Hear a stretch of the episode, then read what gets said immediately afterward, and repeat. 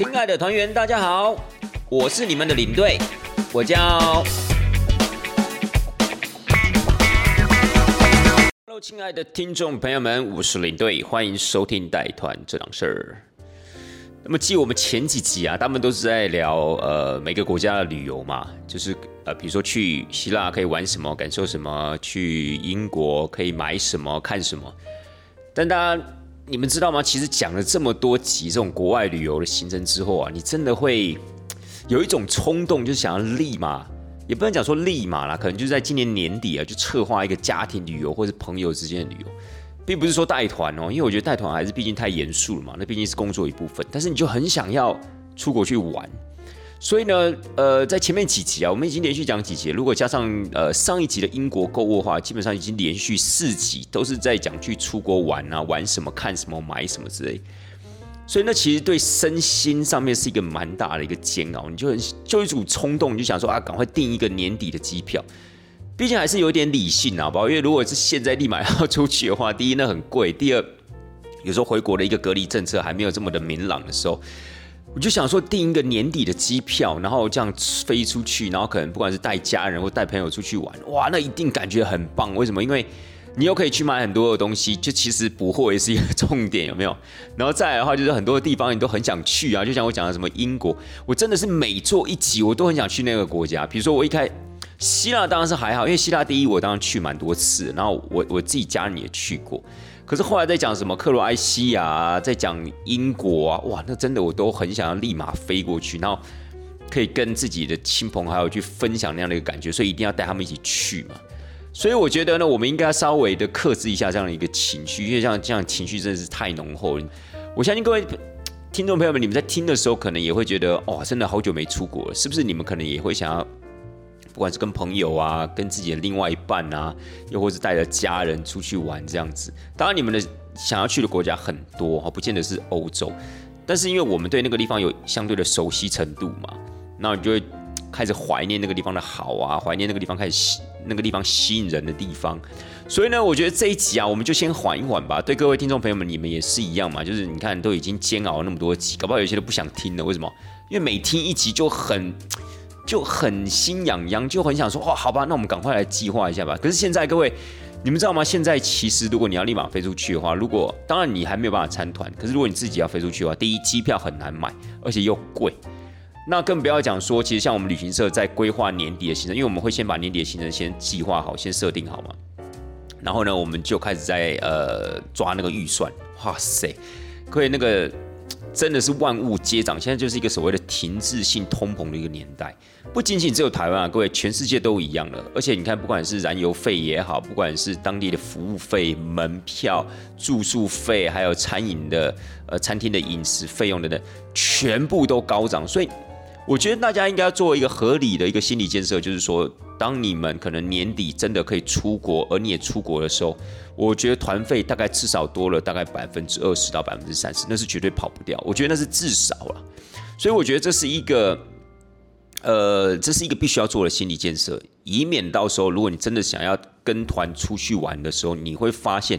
天哪，这个价格也太夸张了吧！我两年前、三年前在询问的时候才多少钱，现在怎么感觉哇，一下子。本来可能问到的是十二三万的，现在可能变成十五六万，所以呢，我个人是觉得就是说没错啦，就是大家可能要先做好一样子心理建设，可能呢在之后出去玩的时候比较不会这么的惊吓，比较不会这么的惊讶，好不好？好了，那这一集我们要跟大家讲什么？因为其实这集啊，我突然呃有一个想要跟大家分享的主题，最主要就是因为接下来可能开始要所谓的报复性出国的时候。到时候一定很多的领队都忙不过来，所以这样怎么办呢？所以这样势必呢，就是可能会用到一些比较年轻的领队，好，或者说用到甚至所谓的业务领队啊，这些都其实很正常的。那那个时候我就在想说，哇，那这些人其实也蛮刺激的，对不对？因为搞不好有些人才，有些人完全没有带过团，又或者是有些人他可能在这几疫情期间才考上了领队执照，然后呢，他开始等可以出国带团的时候呢，开始慢慢的去去询问。然后去所谓的投石问路，看有没有机会带团。那我觉得这样机会其实是很多的，因为我觉得接下来报复性出国一定是，而且团一定不是很大，所以相对的团不是很大的情况之下，又这么多人要出国的话，那肯定会分成很多团，那每一团都一定要一个领队嘛，对不对？那我们今天我就想要来讨论一下我们所谓的第一次去到那个国家的经验。我觉得这很有意思。什么叫第一次去到那个国家？就是说这个国家你从来没有去过，但是你现在就是硬着头皮要上阵，带着钢盔就是要往前冲。公司跟你说，哎，你现在可能就是要去，呃，比如说葡萄牙啊，你现在可能就一定要去啊，比如挪威，但是这个地方你可能都没有去过，然后。当然了，公司可能如果今天有这样一个能力跟有这样的一个时间跟空间的话，他可能会询问你说：“哎，那你要不要跟团？”但是如果假设今天公司已经忙不过来，又或者是说今天就是重赏之下必有勇夫，对，就是说如果你敢，我就让你上啊；如果你不敢，就换别人，就是这样一个情况。所以我觉得接下来的一个。整个旅游业的这种所谓的带团模式可能会有那么一点点变化，就变成说，大家如果你有那样的一个勇气，有那样的一个敢于挑战自己的心的话，你就可以直接上团了，不会像以前可能必须还要诶按部就班啊，兢兢业业啊，然后可能公司也怕你第一次上团会不会砸团之类的，就尽可能的会呃让你先跟团或让你先出国一次。但我觉得接下来这些步骤可能都会呃自动的省略，甚至会跳过去这样。所以呢，今天呢，就让我们来聊一聊第一次带团的心情跟所谓的准备流程吧。呃，其实今天想要讨论这个话题，也是因为蛮多的团员会问，就是说，哎，领队啊，你来这里几次了？哦，这个问题真的也很常被问到。哎，领队，我记得之前我们有做一集，就是说团员常常询问领队的问题嘛。那我还甚至稍微回去听了一下，因为这一集好像蛮久以前的，所以我有点忘记相关的内容。我想说，哎。对我有没有跟大家举到这个例子？结果我发现好像没有哎，对，好像没有。为什么说好像呢？因为我没有听完，我没有把它整集。不过我突然发现，我之前在录制节目的时候，我的集数通常大概才三十分钟上下，这个这个时间观念真是太好了。现在呢，动辄大概都是五十分钟起跳，一不小心还会超过一个小时。我也不知道怎么会节目这个形态啊，或者说它的一个时间长短，怎么会演变成这样的一个模式。其实我个人一直觉得不是很好，因为我觉得你要听别人讲故事也好，或者听这种类似这种所谓的广播也好，你要听超过半个小时，甚甚至超过四十分钟这样一个时间，我觉得某种程度上面那个其实很容易就是精神的注意力可能会涣散，然后你可能到时候有听没有懂，或者就是一种放空的阶段。所以事实上，我觉得对大家来讲好像也不是一个很好的一个安排了。但是我总觉得好像。讲着讲着就会讲那么多东西，你你看，就像现在，就一不时不时呢，就会稍微的被偏离话题，然后你要试着把它抓回来。其实各位就是跟带团的时候是一样的感觉了。所以呢，呃，OK，我们赶快回到重点。所以那个时候我就稍微的听了一下，我想说，哎，好像没有讲到，我就没有把它继续听完的。那 Anyway，如果真的有讲到的话，我想应该也没有琢磨很长，因为毕竟才三十分钟的节目，你能讲多少，对不对？好的，所以团员真的很喜欢问，哎，领队啊。你来这个地方几次了？但是我觉得这个问题其实是很很有趣的。为什么？因为我觉得这要看团员们问的时间以及问的态度。什么意思呢？就比如说，团员之所以会问你这个问题，通常他可能就是会呃闲聊，因为真的有时候领队跟团员咱们要要互相熟悉，一定要找话题嘛。那我们说一句实在话，话题大概就那几个哦，比如说像我们之前做节目跟大家分享的啊，领队你喜欢去的国家有哪一些地方？啊，你最推荐去的国家在哪里？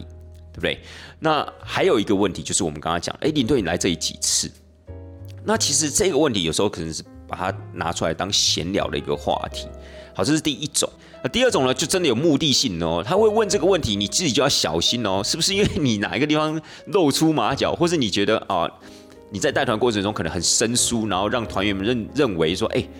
你这个领队到底对这里熟不熟啊？他是不是第一次来啊之类？所以他有时候会很礼貌的问说，哎，领队你来这里几次？就是你会感觉他好像。是没有目的性的，但是细思极恐啊！你就会想说，你要先检讨一下，哎，对我这几天做的到底怎么样，好不好，熟不熟悉？如果你连自己对自己都没有把握，对自己都有点怀疑的话，那这个问题你就要小心回答，好不好？但当然，就是你会有这样子的一个 concern，你就你会有这样子的一个考虑的原因，当然可能就是你是不是真的就第一次来呢？对不对？如果你今天比如说已经来这个地方很多次了，哈，比如说你来意大利，可能。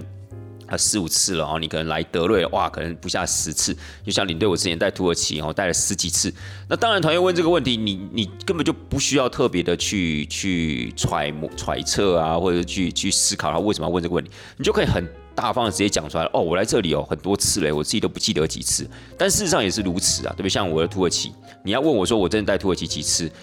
我还真的没有办法算出一个确定的数字，但我只能告诉你啊，有超过十次这个样，那这就很轻松、很自然的回答嘛。但问题是，如果你是真的第一次来哦，各位亲爱的听众朋友们，你要回答这个问题的时候，其实我觉得你要非常小心。我相信十个领队里面，大概有九点九个都不会老实的回答哦。我这里哦，第一次来，我我第一次来了。我觉得，我我相信为什么我说九点九，是因为我相信一定会有。领队他真的是很老实、很可爱，而且真的，呃，不想骗人，又或者说他觉得，哎，我就老实回答，有什么好奇怪的？每一个领队都会有第一次来啊，对不对？可是我觉得那个冒的风险是还蛮大的啦。纵使今天这个团员丢出这样的一个问题，哎，领队你来这里几次了？他可能是一个闲聊的这样的一个开头的话，他听到你回答你是第一次来的时候，我跟你讲，瞬间空气会凝结。真的，我真的觉得这个瞬间空气会凝结，因为我有没有这样过？各位，我跟你讲，我真的有这样过，但是我我的条件比较不一样，等一下也会稍微跟大家分享一下。那个空间是那个那空气会凝，当然不是凝结很久了，比如说凝结个一秒，哦，甚至会两秒时，因为他你因为团员可能会有一点惊讶，他什么？你第一次来哦，那种感觉你知道吗？有些团员可能就直接讲说啊，你第一次来哦。那有些团员可能比较礼貌了，可能比较比较内敛一点，他就会稍微的。停顿一下，因为他想要讲说怎么去化解这样的一个尴尬，或者怎么化解自己心中的一个不安，你知道吗？所以我就觉得说，你要回答这样的一个答案的话，其实会有一个风险。团员纵使是闲聊情况之下，他大概也会有那么些许的不安，他会觉得说：啊，你第一次来，那你有经验吗？那我这次会玩的开心吗？又或者是说，那我们整个行程会走得顺吗？那纵使比如说他这个问题可能是已经在行程的中后半段提出来的，好，比如就像我们刚刚讲的一样，大家熟悉了嘛，那有一些闲聊的话，你可能就丢出来聊天了嘛。但是如果你在前面几天做了不好的情况之下，我跟你讲，如果你回答你是第一次来的话，其实有很多的状况跟问题在行程中发生的状况跟问题，那就会被放大。好，那我觉得就有点得不偿失啊。可能本来没事的哦，大家可能就是一笑置之，或者觉得好像也没什么。但可能当团员知道啊，原来他是第一次来，那难怪会怎么样怎么样哦。可能前面啊，难怪他会忘记上车的地方啊，难怪他不知道这个东西在哪里买啊，难怪他会买票的时候不知道要去哪买票。本来可能都不是什么大事的，因为可能你也没有耽搁太多时间，但是团员们就会把这样的一个想法可能会放大。当这个放大是有可能他不自觉的，也也不是他故意想要去把这些问题放大。那再来的话，如果今天他真的是有目的性的问你，你又回答你是第一次的话，哦哦。那可能就 GG 咯，对，他有可能不见得会现场立马 GG，但是可能回来之后，哇，可能会有很多的事情啊等着你之类的，好吧？所以呢，一般来说啦，正常来讲，以领队我自己的经验来说的话，我如果今天我真的第一次去的话，我大家都会回答哦，这里哦，我来了第二次或第三次，我大家都会这样讲，因为其实我不会讲说啊，我来这里哦，我真的我也不记得几次了，很多次了。如果我今天是第一次来，我不会这样回答，因为我觉得这个如果今天，因为毕竟你是第一次来嘛，所以你一定会有很多地方不熟悉，所以你不可能做的很完美。所以你如果把话讲的太满的话，大家会觉得啊，你来那么多次，那感觉你没有很熟嘛。所以我觉得你大概讲了两三次，就是说你有来过，好，但是呢，基本上你还不是那么的有经验。所以我觉得两三次的回答，我个人觉得 OK。但当然，我相信很多的听众朋友会想说，哈，领队，那你这样子是有点欺骗团员的感觉哦。诶，对，没错，我觉得这可能是当然啦。如果这是以整个问题的本质来看的话，是一个欺骗的行为。可是我觉得，就像很多人讲所谓的善意的谎言嘛，就是有些东西你可能你的回答不是这么的确实，有时候反而给对方的感觉会比较好，对不对？好，比如说今天有一个朋友可能要去考试，好，他可能问你说：“ 哎，你觉得我准备的怎么样？我会过吗？”那你明明知道他隔一天就要考试，你还跟他讲说，哎，我觉得你好像没有很用功，哎，我觉得你花的时间很少，而且你考古题又没做，我觉得你大概不会上，哎，就是你对，没错，你是很老实的跟他讲说你所感受到、你所看到的情况，但是你觉得这个可能对他来讲是最好的吗？因为你看他准备的这么辛苦，不管今天他是积极的准备，或者是说，呃，可能呃比较没有时间做准备也好，他明天就要考试的人，你当然是要给他一点鼓励嘛。或许你可以跟他讲说，嗯，我觉得你应该蛮有机会的，因为其实你准备的时间还蛮长的。那我觉得其他的事后检讨，你可以等他考完试嘛。可是有时候很多人就是。吃这一招啊，就是说，如果他在考前哎信心十足的话，基本上他就比较有可能去做到该有的成绩。所以我觉得有点类似这样的一个感觉啦。你如果真的跟团员这么老实的回答啊，我第一次来，有时候你给团员添加的那种不安感，就如果你今天已经这个地方举例来说，你已经准备非常充足了，你也觉得不会有什么太大的问题。可是这个时候，如果你附加给团员们这些不安的感觉，反而。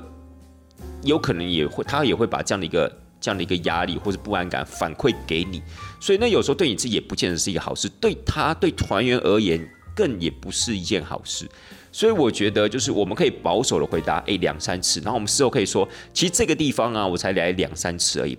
没有相对的这么熟悉。可是我会觉得说，我对这个地方还是有很大的新鲜感，所以我还是会去找。一些呃有的没有的行程啊，或找一些好玩的地方啊、好吃的东西啊、好买的东西，所以就尽可能会跟团员做分享。我觉得这是一个很皆大欢喜的一个回复。当然这是我自己的想法啊，或许可能很多的领队朋友或很多的听众朋友们，你们可能觉得，哎，是不是还有更好的方式？但没有关系，这只是我觉得我在这长久的带团的经验以来，我个人觉得会不会这样的回答比较理想？好吧？那。我觉得听众朋友们，你们也可以稍微的思考一下。我相信很多听众朋友，如果你们有跟团的经验的话，或许搞不好你们自己问过这个问题，搞不好都不下数十次了，对不对？也没有到，好像也没有到数十次了。但是也也有可能问过蛮多次，因为就像我刚才讲的一样嘛，这很好的一种破冰的问题嘛。那我会觉得，其实我们领队也很好奇，就是哎，你们问这个问题有没有想特别的得到什么答案？哦，因为其他的问题可能说啊，结婚了没啊？呃呃，为什么会做这一行啊？等等，我觉得这是一个很开放性的问题。但如果你今天询问的是，哎，林队你来这里几次？哎，我比较想知道，就是听众朋友们，你们问这个问题有没有什么比较想知道答案？比如说，你们想要知道，你们想要得到答案是说，嗯，对我来这里好多次了，对啊，这个地方啊，我基本上啊，就是每年都会来，而且可能去年我已经来这个地方十几次。哎，是得到这样的答案，你比较安心呢？还是你会觉得是说，啊，我来这里哦，我来这里才没几次而已，哎。还是这种答案，你觉得你可能会比较欣赏之类的？诶，这是我比较好奇的。当然，可能我觉得很多听众朋友会想说啊，很难说了，这要看领队的特质啊，他服务的态度啊，又或他专业度啊，然后综合以上，我才能判断我想要得到什么样的一个答案。那又或是听众朋友们，你们也可以呃想一下，你们问这个问题的绝大多数的情况，是真的单纯为了闲聊吗？还是就想要知道这个领队是？专业的还是不专业，然后用这个问题来审核他。其实我觉得有时候听众朋友们，你们也可以就是给我们你们的想法啦，就是说，哎，你们之所以会问这个问题，大概是为了什么？又或者想要知道什么样的一个答案，好不好？OK，所以呢，每一个领队在带团去到哪一个国家的时候，一定都会有他第一次的经验嘛，这是势必的嘛。好，那接下来呢，我就要跟各位听众朋友们讲一下，就是说。如果当我们知道我们第一次要去这个国家的话，我们会有哪一些的准备的方式，又或是我们的心情是如何的呢？先讲一下我们心情好了吧？诶，我觉得这个心情部分要分两种。第一种呢，就是你本身是业务，好，你的本职是业务，然后你可能当然，因为在我们这个旅行社这个产行业里面，其实业务带团是很正常，所以各位听众朋友们，你们也不用这样一个。呃，想法就觉得啊，业务带团就一天很逊啊，很菜啊，公司不负责任啊之类，怎么会叫一个卖行程的业务上来带团？呃，这是于是我们的一个训练模式啦，有点类似那种员工训练机制。所以，当然我们会让这个业务上团，肯定也就是第一，他可能有蛮多的资历的；再来，他在呃。人际关系的应对进退上面，可能也是表现的非常的优秀，然后再来他也非常的上进，所以我们当然会给他这样一个机会。而且各位你们要知道，就是说他在带你们的团之前，哦，这个业务在带你们的团之前，他有可能已经跟过团了，对不对？那那不是就更好了吗？他甚至已经跟过一次团了。然后要综合以上我们刚刚讲到的，就是说呃个人素质、个人特质啊，还有这种所谓的上进的态度啊，综合以上的表现，其实是非常优秀。那这种人来带你们的团的话，其实。也非常棒啊，也不见得说哦，今天他是业务就一定不能带团，或者说就一定会带的比较差，其实也不见得。所以，我们有一种身份呢是所谓的业务带团，第二种身份的话就是专业领队。所以呢，以上这两种身份呢，在心理上面会不太一样。我还记得那个时候业务在带团的时候，我真的蛮辛苦的，就是白天在公司的事情忙完之后，晚上还要回去看书。我们所谓的看书，就是要准备功课嘛，准备你在车上要讲的东西呀。你在每一个景点在走行程的时候，你当然也要准备一些资料，因为你看到东西你要讲得出来啊。你要怎么样让呃听众朋友们，就是呃不是听众朋友，你怎么让团员就是有那种身临其境的感觉？所以当然你要准备很充分的资料，而且你又是第一次去，所以相对的你在一些经验性上面就已经不足了啊。如果你还不用心去准备这些资料的话，请问你要怎么去？做好你的带团工作，当然有时候我们第一次到这个地方带团，我们会非常的呃服务非常的周到，因为强调我们的一个服务的一个行为。那再来的话，就是把我们的可能在呃专业的资料准备上面，我们要把它凸显出来，因为毕竟我们在整个经验的部分是比较弱的。第一次去是有什么经验啊？你告诉我，对不对？所以呢，当然就是比如说在认路的部分，在跟呃司机沟通停车这样的一个部分。又或是其他的一个细节的操作，可能你没有办法这么的理想，但是再怎么样，你必须要把专业的知识以及所谓服务的热忱你要做好，对不对？你要去弥补你在经验上的不足嘛，所以相对就会比较辛苦。我还记得那个时候我在呃业务带团的时候，我通常都希望公司可以在一个月前，甚至一个半月以前就通知我要带哪一团，因为其实我给公司的理由是说我希望可以。我当然不希望把公司的团砸掉嘛，我们希望就是说可以有充分的准备时间，因为毕竟我们是业务，我们平常在公司都做的是业务的工作，那我们只能在利用假日或下班的时候去做我们这些带团上的准备。所以通常我会跟公司还蛮直接明了讲我的想法，那公司大概也都能理解啦。尤其是那种，呃，因为李领队我这样的一个个性哈，我又不太喜欢就是在第一次带团前去跟团一次。我就觉得，因为其实我们跟团都是要花自己的钱哦，亲爱的听众朋友们，你们可能很多人会有一个想法哦，就是说啊，那你们就跟团就好了，反正公司会帮你们出啊，这样子你又可以呃实地的走一次，然后也没有什么的压力，然后你就感觉可以跟着出去玩一趟，哇，那不是很棒吗？公司又帮你付钱，各位以上讲的大概就最后一句啊，不是那么的真实，好不好？公司帮你付钱。这是错的，我们大概只能取得比较优惠的价格，但绝对不是免费的。一般来讲看公司啦，但是我们至少大概都要出八成左右的团费，这是正常的。好，就比如说公司有时候比较佛心来的，他可能会给你一个哦，比如说百分之三十的折扣，那已经是很棒棒了，好棒棒了。当然，如果有些公司可能真的觉得他，如果你真的要跟团，那你就是全额付费。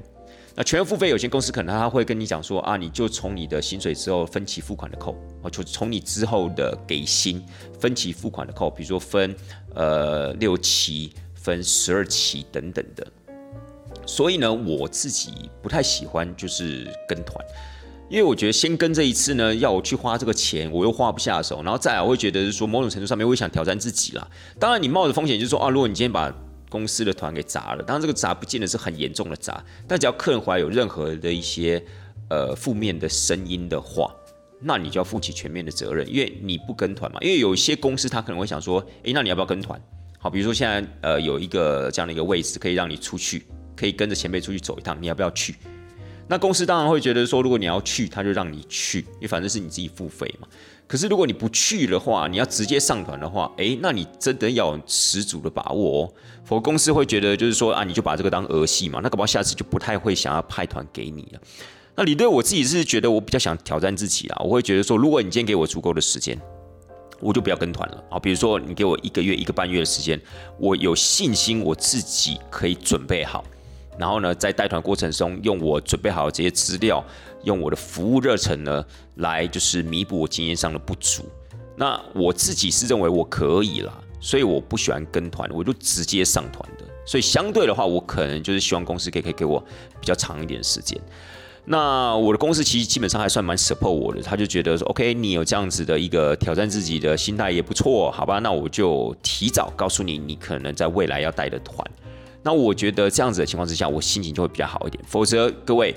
有时候您如果真的遇到呃遇到所谓的业务领队的话，当然啦，有些业务领队的心态也不是很健康。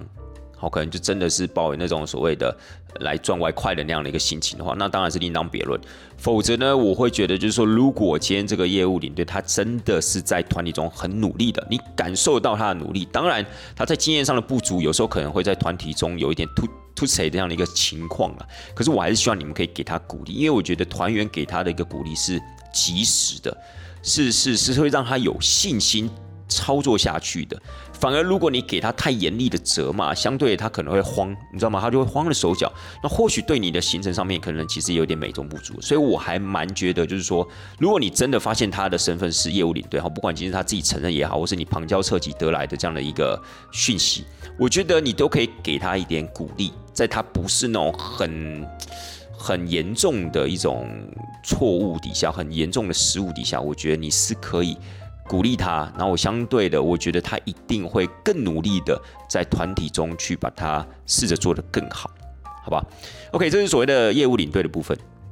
专业领队呢？各位专业领队的话，那当然更不可能跟团了。身为一个专业的领队，对不对？你怎么可能还跟团？呃。好了，我这样讲，我觉得不不太好，就是因为我觉得这还是看每一个人的心态问题。因为其实也有蛮多的专业领队在第一次带自己不熟悉的国家，就自己自己第一次去那个国家的话，呃，是蛮有可能他会跟公司。要求哎，我就跟谁的团先跟一次，好，比如说跟哪一个前辈的团啊，或跟哪一个同辈的团先跟一次，先了解一下。OK，原来当地的一个呃操作带团操作大概是怎么样子。也有些人会这样，因为其实有些人比较保守嘛，他可能就会觉得是说啊，我这样有跟过一次之后呢，我第一我自己第一次带的时候。就比较不会怎么样，就比较不会出一些 trouble。就是我在带团的时候，第一我也比较轻松，再来呢我自己也比较心安。好，所以这样子其实我觉得某种程度上面也是一种负责任的心态。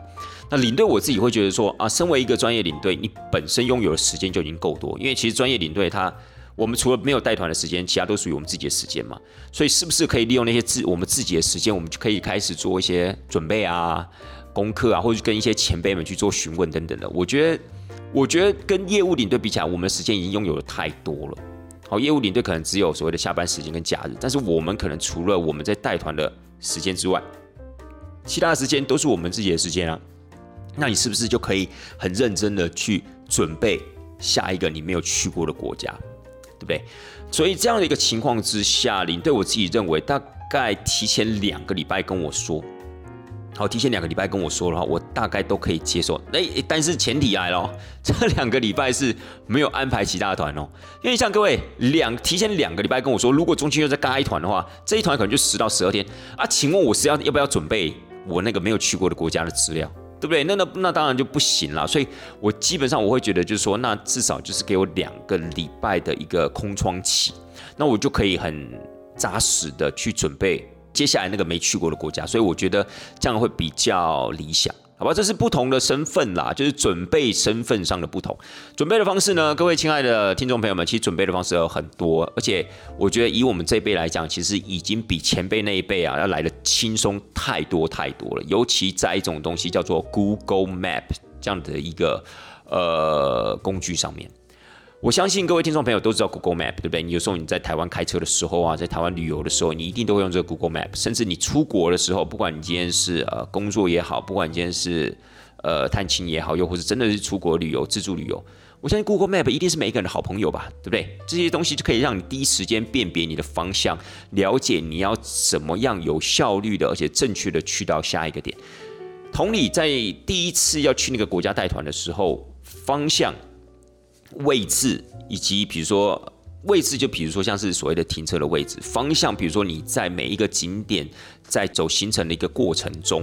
你要大概知道东南西北的方向，又或是说下一个巷口是要左转还是右转，又或是你等一下是要直走还是怎么样？所以这些东西我们都必须要靠所谓的地图吧，对不对？可在前面那个年代，他没有所谓的 Google Map 的时候，他只能靠什么？他只能靠所谓的城市地图。哦，那真的就是纸本地图哎！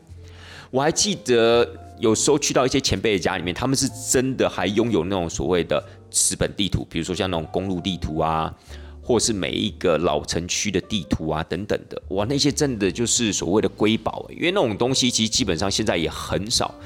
呃，会出了。为什么？因为现在已经所谓的网络化了嘛，已经所谓的数位化，所以当然那些纸本地图可能越来越乏人问津了。所以呢，我觉得那些东西的存在，当然已经变得有一点类似古董这样的一个角色。可是，你如果把这些古董啊拿出来看的话，你真的会发现，哇塞，那上面密密麻麻，可能都是前辈们所做的笔记。为什么？因为早些那些所谓的纸本地图，真的就是前辈们他们这样一句话一个字这样子问出来的，也就是跟他们的前辈，然后就跟我们。所谓的老老老前辈询问出来的，所以他们那个时候要准备这种所谓的地图，要了解这种所谓的方向，要了解所谓的位置，真的是难太多。我们现在呢，我们现在要去问前辈们，前辈们其实当然都也会用 Google Map，所以其实他们把 Google Map 叫出来之后，是很容易就可以告诉我们东南西北啊。比如说啊，你下车之后啊，厕所就在这个位置，我们直接看 Google Map 就可以知道了。哦，你等一下要上车就在哪一个位置上车？哦，你等下往前走第几个巷口有没有看到这个地方啊？你就要右转啊。这个地方你有没有看到？有一个 Seven，举例了哈，有一个超市啊，这个地方有一个什么卖店等等的，你觉得这个地方可能要左转、右转，还是要往前？有了 Google Map 之后，其实真的减轻掉我们很大负担，因为你对我刚刚讲嘛，就是我们有时候在带这个第一次去到这个国家带团的时候，其实最缺乏的就是所谓的经验。就是这个带团的经验，比如说，就是你对这个城区的熟悉程度啊，你对这个上下车的位置啊，你对这个哪个地方有厕所啊，哪一个地方可能有所谓的超市，这些都是非常非常重要的一个经验。当然，如果你有去过，你相对就会比其他人了解；但如果你都没有去过，你即将要第一次去，这种东西都只能所谓的纸上谈兵。哦，你就只能沙盘推演，你就只能在出国之前要把这些东西先处理好。所以那种准备的方式呢，第一方面就是你要先把地图还有相关的位置跟所谓的方向一定要确认好。那这种东西呢，我们常常就是会跟前辈们去做上课这样的动作。所以有时候上课在我们这一行里面也是所谓一个术语啊，就是我们要去跟前辈们去请教这一个地区一个带团的方式以及经验。当然，这种所谓的上课，不见得说每次都是第一次去才需要去跟前辈请教。有时候你可能这个地方太久没去了，又或者说这个地方呢可能改变太多了，所以你必须要去询问前辈。那当然，如果你今天第一次去的话，那肯定你是一定要去找一个前辈去做上课的。那当然，你而且上课的时间可能也会很长。在这个地方呢，我们再稍微的跟大家强调，就是当时啊，前辈们其实，呃，我觉得还蛮有意思，就是说，如果现在你去问一个前辈说，哎。比如说某某前辈，我们现在到了这个地方，我们该怎么走？下车之后我们该怎么走？厕所在哪一个位置？那我们要去看的那个古迹在哪里？我们今天用餐的位置在哪里？我跟你讲，这个其实非常非常有趣的是，到了现在还蛮多前辈他不善于用所谓的 Google Map，他大概他会直接跟你用画的方式。但是我跟大家说，那个画的方式甚至比 Google Map 还要来的精准，而且还要来的，你就会发现哇。其实我觉得那个时候前辈们在那样的一个年代，他们其实养成了一个特殊技能，就是画画。真的，尤其是这种画地图，他们在地图的绘画上面非常的精准，而且非常的清晰明了，而且呃，应该讲说非常的有效率。就他可能比如说一个城区，他大概就是用一两张纸。好，比如说那种 A4 大小的纸，大概就可以跟你讲完，你可能在这个地方要待四十分钟到一个半小时之内，可能会被询问到的问题，可能会走到的地方，他大概用两张纸，用画的方式，就可以把这整个相对关系啊标明出来。我觉得这是非常了不起的一个技能。其实像我们这一辈的领队要去做这样事情，基本上已经不可能了，因为我们所有的操作都是在。手机上面，不然就平板电脑，不然就是电脑上面，所以我们已经不太可能画出这么精准的相对位置。但是前辈们到现在还是有这样的技能，纵使他现在也呃 Google Map 使用也非常上手，但是他这样的一个技能呢，其实我个人觉得还是已经深深的烙印在他心里。我觉得这很酷，就是变成说，不同的年代可能真的会有一个。不同的需求啦，他们在前辈那样的一个年代，他们并没有所谓的 Google Map，没有办法这么方便，所以他们只能用询问的方式。那可能老前辈们大概就只能用绘图的方式来告诉他们，他们大概也就养成这样的一个习惯哈。不管是在跟自己的同辈做分享的时候，甚或是当他要教他下一辈的时候，他当然第一时间也会把他这样的一个特殊技能，很自然而然的就把它反射出来。但对我们而言，现在其实就变成一种。我真的觉得有时候是一种艺术上的欣赏哈，不管是今天在画画古迹啊，画那种所谓的立体位置图啊等等的，哇，我真的觉得那只能用四个字叫做惟妙惟肖来形容。当然，我不是说每一个前辈都可以达到这样的一个境界，但是这少部分的那种所谓的呃比较权威性的那样的一个领队啊，或者说他真的有这种画画天分的这种领队，他真的可以做到这样子。因为有时候，如果坦白讲，你真的没有画画天分的话，有时候你对那种所谓立体感啊、透视感啊，又或是那种所谓相对位置的那种感觉。可能啊，真的比较没有这么表达上面层，真的没有那么理想，好不好？这是题外话，但是我会觉得这是我个人觉得蛮有趣的部分，所以我也想说拿出来跟听众朋友们去做一个分享。除了这种所谓的上课，你必须要其他的前辈来指导你之外呢，其他的时间你大概就是要去做一些资料上的收集。其实资料上的收集，当然你也可以去询问前辈啦。比如说啊，前辈有没有哪一些书籍可以借你的？他们哪些笔记是他愿意跟你分享的？那这些东西当然可能在你询问这个所谓的 Google Map 上面的细节的时候，你当然可以一并询问。但蛮多的一些时间，你可能要自己去买书，你可能自己要去上网收集资料，而且上网收集的资料，你还必须要考量到它的一个精准性跟准确性。你不要收集到一堆资料，我靠，都是错的。好，又或者说这些资料可能都已经过时的，比如说你收集到一个资料是十年前的资料，拜托，现在早就不是这样的一个情况了，对不对？早就物换星移了。所以东西收集资料，那就变得非常非常的重要。但是这种东西呢，通常大家都是要靠你自己本身。好吧，这就是准备的过程。当然，就是第一个，就是在当地一个操作面，可能你一定要去跟前辈们上课。然后再来的话，在所谓的呃当地一些资讯啊、资料啊的收集上面，那当然你就必须要靠你自己了。好吧，所以你今天如果真的第一次要去带这个国家的话，当然你的一个事前作业其实是很多很丰富的，看你自己对自己的要求啦。其实我觉得，以我身边的一些同辈们来讲的话，其实我们第一次去那个国家的时候。我们大部分真的都会兢兢业业。我只在没有跟团的前提哦，有跟团的话，那当然就另当别论。因为其实有跟团的话，那当然会减轻掉很多的负担。那当然就是你必须要付费嘛，对不对？你愿意付出这样的一个时间，你愿意付出这样一个金钱。什么叫做付出这样的一个时间？你有可能在跟团的过程中，你可能就牺牲掉你其他带团的机会了嘛？就你不仅仅你要自己去付钱跟团，你甚至还有可能在这段期间错失了一个可以赚钱，就是。带团赚钱这样一个机会，所以我觉得这要看您自己本身。那如果你今天，比如说以呃您对我自己的一些同辈的朋友来讲，我们没有跟团的条前提条件之下，我们其实在准备第一次要出国的时候，我们真的会花很多的心力去做准备。当然，我们会自己知道我们很多的不足，所以我们必须要用一些其他的方式去弥补。所以，其实为什么后来很多前辈们不太喜欢去自己没有去过的国家，就是因为。在这样的一个准备过程中，其实会耗很多的一个精力，而且事实上在带团的过程中，真的精神压力也会比较大，所以宁可一直带同样的一个地方，因为第一，就第一比较不会出差错嘛；第二呢，精神压力也没那么大；第三，也就不用再去额外牺牲自己的一个。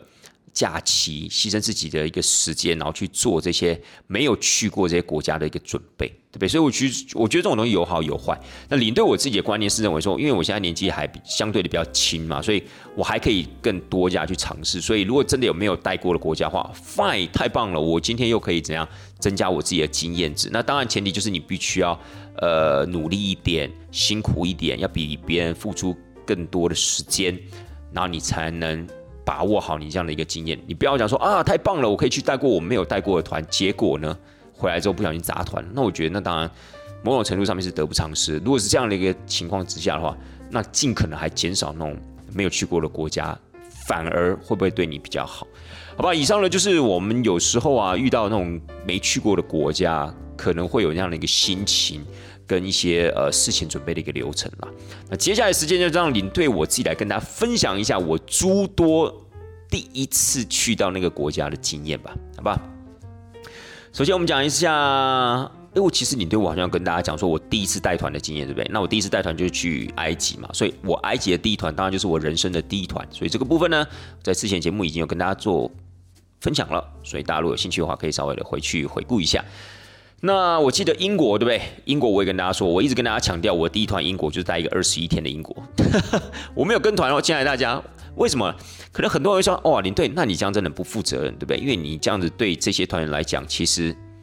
是是很不 OK 的，因为这样子感觉他们都被你骗了，而且你看他们这样子这样的一个心情底下，这么愉快的心情，然后把这样的一个团托付给一个。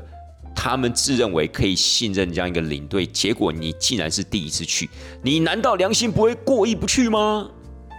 我还真的不会过意不去。为什么？我要跟大家说，因为其实我会觉得我会做更多的准备。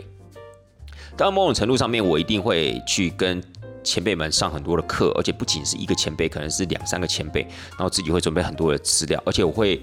带一个所谓的虚怀若谷的一个心态去面对这群团员，我会试着去弥补我的不足，然后也试着可以带更多的东西给他们。所以我觉得我相对不会有这么深的一个罪恶感，我反而会把这种花在罪恶感上面的一个时间，我赶快努力去做准备。好，这是我个人的一个想法。所以当然途中有很多的 trouble，但是我也跟大家说过了，其实我第一次二十一天的英国带回来，团员们是开心的。我也说过，我那个时候我也觉得是匪夷所思，因为我觉得去英国，包含了我后来英国经验非常足够之后，我带团去英国回来，其实团员都很难得有这么好的一个回馈。但是第一团二十一天的英国，那个回馈却是令我非常难忘的，因为甚至有很多人认为那一趟英国是他人生去过最好玩的一次旅程，对所以这种东西，我说一句实在话很难说。但是当然啦，就是。因缘机会底下，这就是我第一次去英国的一个经验，好，第一次带团去英国的经验。那我人生也唯独有一次，好，只有一次，我还真的是第一次去到那个国家，然后我也在该团上面大方的跟团员们做承认，说，哎，真的，我是第一次来这里，是哪里呢？就是波兰及波罗的海三角国，波兰及 不是波兰。波兰及波罗的海三小国，其实它本身就是一个算相对冷门的行程了，然后又加上那群其实是老客人，所以那个时候我在带团的时候，其实我就跟公司讲，因为呃，我记得那个时候我好像是类似指定带团，就是对方是指定我，因为他是老客人了嘛，也是我带过的团员，所以他们可能就是觉得我带团的态度不错啊，觉得我的专业度也还 OK 啊等等，他们就觉得哎可以让我再尝试一次，就是波兰还有波罗的海三小国。但也因为在这样一个前提条件下，我就觉得，那我大可大方的跟他们承认说，哎，各位大哥大姐要指定我，这真真的是非常的高兴啊！但是我这个国家我没去过，哦我是第一次去哦，所以我就觉得我有这样的一个前提条件去跟团员们去做一个承认，所以团员们也都说 OK 啊，Fine 啊，没有关系啊，反正就是大家一起出去玩嘛，开心就好。所以呢，当然他们可能也。呃，相信我会做好准备，也相信我在带团的过程中会试着去好好的，呃，带着他们去玩，甚至或是服务他们，所以他们愿意接受这样子的一个答案。所以这也算是我在带团的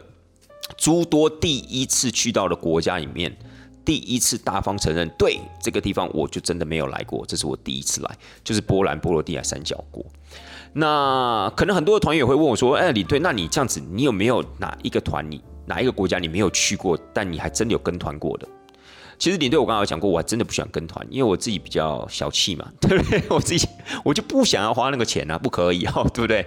那我有没有真的还是有跟团过？有啦，我有一次还是有跟团，那那一次也就是所谓的业务的时代，就是业务的阶段。因为那一次我觉得我相对的没有太足够的时间去准备好，比如说公司跟我通知的时候，已经是可能三个礼拜后的事情。我就是很快即将要发生了，就即将我要去带团所以那时候我就跟公司讲说，那我有没有可能先跟团一次？所以我有跟团过一次，而那一次就是德国瑞士团。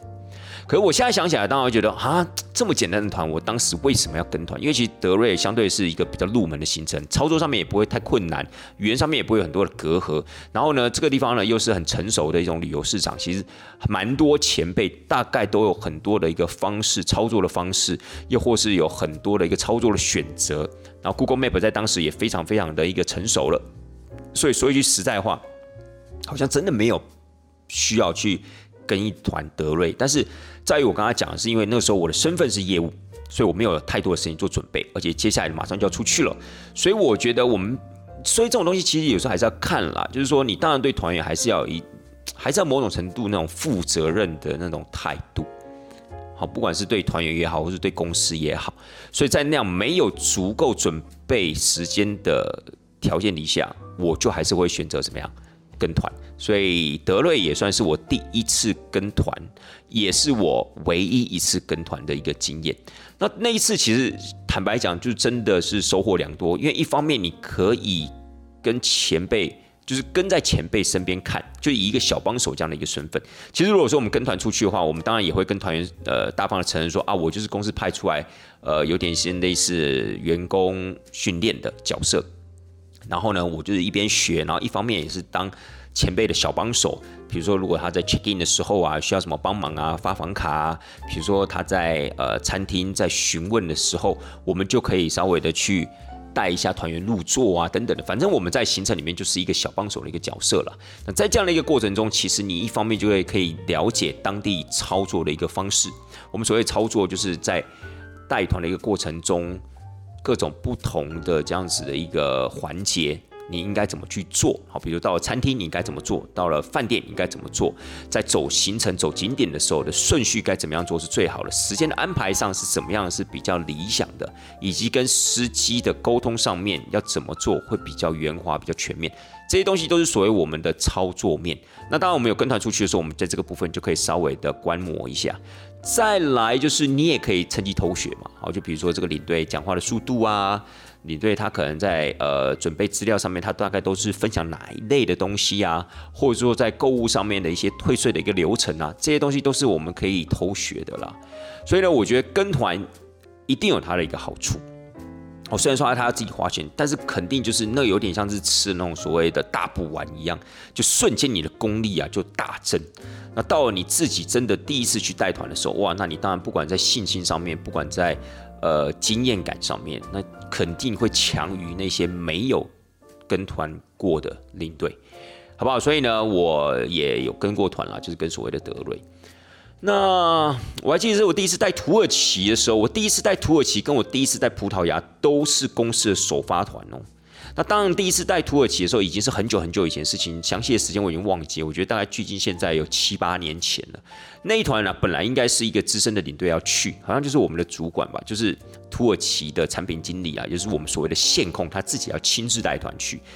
但后来他可能有一些状况，他没有办法去，他就问我：“哎，你要不要去啊？我可以帮你请中文领队啊，哦不对，中文导游哦。”我想说：“哇，有中文导游，那那就 OK 啦。”哎。在土耳其，因为他是全程都要导游跟着。但是如果今天不是中文导游，是英文导游的话，哇，那个我可能大概不敢答应。为什么？因为太超了啦。那变成说你完全没去过的国家，而且你还要去负责翻译，那变成是一种难上加难的概念。可是如果今天是有一个中文导游在当地的话，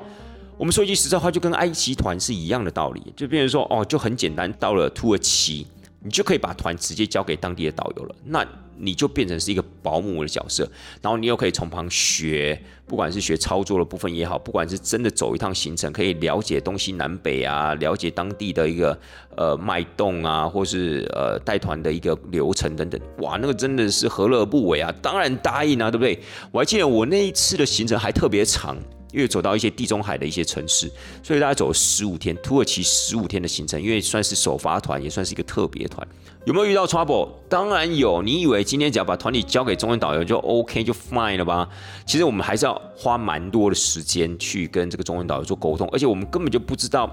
土耳其那个地方的一些风俗民情啊，导游的个性啊，以及导游他做事大概都做些什么事情啊？哪些是他做，哪些事是我们做？所以其实也。也磨合，然后沟通，也花了蛮多的心力在做这一块。而且团体上面当然也是有可能会出现一些 trouble 之类。我还记得我有我那一次土耳其的行程，我的团员就踩到海胆，夸不夸张？各位，